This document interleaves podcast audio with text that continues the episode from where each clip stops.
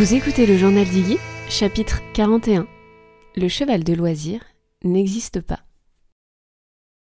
Bonjour et bienvenue dans le podcast Équin qui raconte le quotidien en tant que propriétaire de chevaux. À chaque rendez-vous, je partage avec vous et le plus d'objectivité possible mon aventure avec ma jument Iggy. Que vous soyez simple cavalier ou récent propriétaire, vous trouverez dans ce podcast de l'inspiration, de l'introspection, des témoignages, des idées mais aussi des outils pour vous permettre à votre tour de passer à l'action pour construire votre histoire rêvée aux côtés des chevaux. Que ce soit en solo ou avec mes invités, je pose ici tout haut les questions que tout le monde se pose tout bas. Ceci est un épisode Pony Talk, les épisodes un petit peu plus courts, un petit peu plus spontanés, que je vous propose pour reprendre ensemble une idée reçue qui a la peau dure dans le monde de l'équitation ou la belle vie sur Instaponnet. Dans ces épisodes, je mets donc mes réflexions à nu et je vous les partage avec sincérité par rapport à là où j'en suis dans mon cheminement. Le but c'est de prendre du recul ensemble et d'arriver une fois de plus à se poser les bonnes questions. Aujourd'hui on va parler du cheval de loisier. Pourquoi? Parce que je suis en train de finir mon premier programme bêta devenir propriétaire avec cinq cavalières et cette notion, ce concept de cheval de loisir revient assez souvent. Pourtant, c'est une notion humaine avec des contours assez flous. Chacun, chacune y voit sa propre définition, comme si le cheval de loisir, au même titre que le cheval de sport, était une sorte de catégorie, bien à part, et complètement différente l'une de l'autre. Je vous propose donc que l'on débunk ça ensemble dès maintenant. C'est parti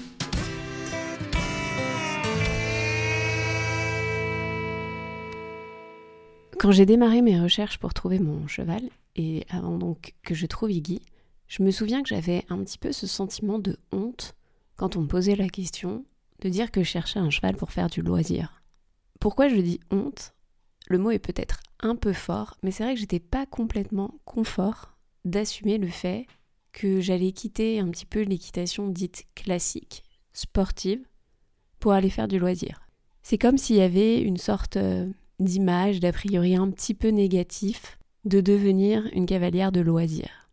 Pourtant, moi j'y voyais en fait juste la possibilité, en ayant mon cheval, de faire autre chose que des disciplines classiques. Et derrière le mot loisir, j'y voyais surtout le fait de devenir une cavalière d'extérieur, d'aller tester d'autres disciplines comme le travail à pied, le trek, le mountain trail, l'endurance, pourquoi pas, mais sans pour autant arrêter le fait de travailler sur le plat, travailler en dressage, et pourquoi pas sauter quelques barres. En fait, peut-être que pendant longtemps, j'ai trouvé ça, alors quand je dis j'ai trouvé, c'est plutôt on m'a fait ressentir que ça pouvait être moins valorisant que le cheval de sport et que l'équitation dite de sport. C'est vrai que, pour rappel, moi j'ai grandi en montant à cheval depuis l'âge de mes 7 ans, de 7 ans à 18 ans, et du coup, ben, j'ai monté en club, j'ai passé mes galops et surtout, je sortais en CSO le week-end. J'étais donc la cavalière parfaite de Poney Club qui sort en obstacle le week-end. Et quand j'ai arrêté de monter à cheval pendant longtemps, j'ai fait une grande pause, je suis devenue cette cavalière un petit peu de loisir, celle qui part en randonnée une ou deux fois par an parce qu'elle n'a pas le temps de faire autre chose. Et pourtant, dans ces moments-là, j'ai rencontré des gens passionnants, des hommes très proches des chevaux finalement, qui m'ont appris une autre vision de l'équitation, mais qui n'était pas pour autant moins euh, valorisante, si je peux dire en quelque sorte. Alors comment se fait-il que parfois, quand on dit qu'on fait simplement du cheval de loisir, on ait l'impression d'être, c'est ça, un petit peu moins valorisé que quand on dit qu'on sort en concours ou qu'on fait euh, du dressage ou de l'obstacle? Est-ce que c'est parce que ce serait moins impressionnant? Est-ce que c'est parce que ça demande en apparence moins de rigueur, moins de travail? Je suis pas sûre. En fait, je suis surtout pas sûre depuis que j'ai trouvé Iggy et que je suis devenue sa propriétaire. Ça va faire deux ans donc que je rentre dans cette catégorie du cavalier de loisir ou de la cavalière de loisir. Et s'il y a bien quelque chose que j'ai découvert, c'est que s'occuper d'un cheval soi-disant de loisir, ça demande tout autant de connaissances, c'est tout autant enrichissant, c'est tout autant chronophage, et surtout c'est tout autant sportif en quelque sorte que d'avoir un cheval de sport. Je vais revenir là-dessus et je vais m'expliquer sur pourquoi je dis ça, mais peut-être que d'une manière générale, quand on parle de cheval de sport, ce qu'on entend surtout, c'est performance. La performance de sauter plus haut, de sauter un parcours plus compliqué. La performance d'être plus à cheval dans notre dressage, plus précis dans nos reprises. Même pour ce qui est du CCE, les niveaux sont peut-être moins hauts, mais il y a quand même cette notion de performance, d'être capable de pouvoir faire et du dressage, et de l'obstacle, et du cross. Et puis c'est aussi des catégories qui sont représentées au JO. Donc dans l'inconscient collectif, forcément, ce sont ces... Euh, comment dire? Ce sont ces disciplines classiques qui sont le plus mises en avant aujourd'hui. Ce sont ces disciplines qui sont le plus montrées ou valorisées pendant ces événements sportifs. Et forcément, les JO, c'est la performance. C'est avoir travaillé d'arrache-pied et n'avoir la chance qu'une seule fois tous les quatre ans de montrer le résultat de son travail et de devoir tout donner pour être le plus performant ce jour-là. Comme je vous disais juste avant, depuis que j'ai Iggy, honnêtement, j'ai clairement revu mon jugement et je pense que le cheval de loisir n'existe pas. C'est une affirmation, certes un peu catégorique, mais je vais vous expliquer pourquoi et passer en revue en fait trois des croyances qui sont souvent rattachées, je dirais, à cette notion de cheval de loisir. Ces trois a priori, j'ai appris à les déconstruire ces 24 derniers mois et j'ai vraiment envie de vous les partager parce que je pense que pour tout cavalier qui souhaite un jour devenir propriétaire, ces notions sont essentielles. La première des croyances, c'est que le cheval de sport serait un athlète, alors que le cheval de loisir, lui, on ne sait pas trop. Spoiler, tous les chevaux sont des athlètes. Tous. Même un percheron. Un cheval ne naît pas en se disant moi je vais faire du loisir et du coup je vais devoir en faire moins qu'un cheval de sport. Ça ne se joue pas tout à fait comme ça. En fait, j'ai découvert en fréquentant ma jument, mais surtout en devant m'intéresser à son apprentissage, son débourrage, que n'importe quel cheval avait besoin, avant toute chose, de construire sa posture, construire sa musculature pour pouvoir porter l'humain. Ça veut dire que naturellement, le cheval n'est pas fait pour nous porter et que c'est bien un certain travail qui va lui permettre en fait d'avoir le cavalier sur le dos sans que ce soit délétère pour lui. À partir de ce moment-là, ça veut dire qu'il va falloir travailler n'importe quel cheval, qu'il soit destiné à faire du saut d'obstacle en compétition, du dressage, du cross ou peut-être tout simplement de l'équifile. Il va falloir habituer ce cheval à travailler dans un certain sens pour acquérir de la souplesse, du mouvement fluide, des gestes, une posture particulière. Ce qui fait en fait la différence entre un cheval de sport et un cheval de loisir, c'est peut-être juste l'intensité et justement cette notion de performance que l'on attend de lui. C'est la différence entre le mec qui court tous les jours parce qu'il a un marathon et qui s'est inscrit à ce marathon et qu'il a envie de le faire, et la runneuse qui va quand même pourtant aller courir deux, trois fois par semaine pour se maintenir, pour faire sa cardio. Est-ce que l'un est moins sportif que l'autre? Franchement, je suis pas sûre. Les objectifs sont juste pas les mêmes et l'exigence demandée n'est peut-être juste pas la même.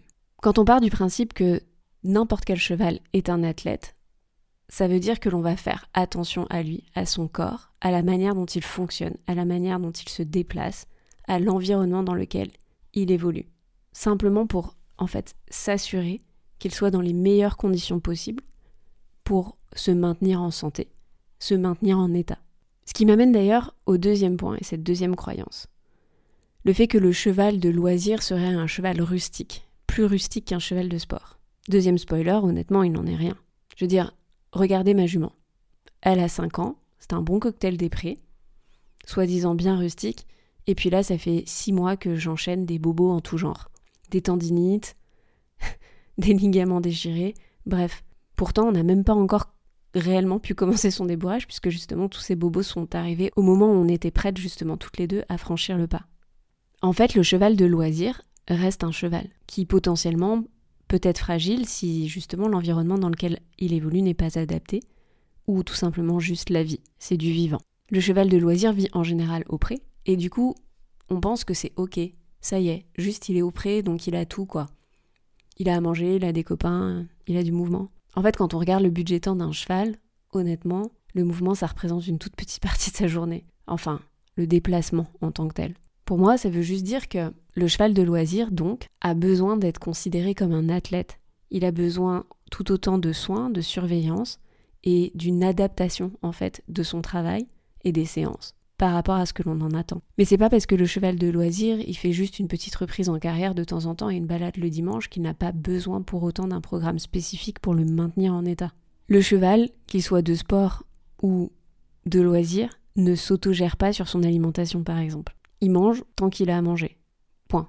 Il se déplace peu, on l'a vu dans son budget temps, il va pas de lui-même se dire tiens, bah, si j'allais me taper 2-3 allers-retours au galop en mode grand sprint parce que j'ai besoin de faire ma cardio. Il va pas se mettre à faire des abdos tout seul dans son pré pour pouvoir nous porter sur son dos derrière. Le cheval de loisir est donc un athlète comme un autre qui a tout autant besoin d'être encadré par son humain si celui-ci a la velléité en fait de pouvoir sortir avec son cheval de manière régulière. Ceci m'amène donc à mon troisième point. Les apprentissages du cheval de loisir ne tombent pas du ciel. Honnêtement, c'est même plutôt l'inverse.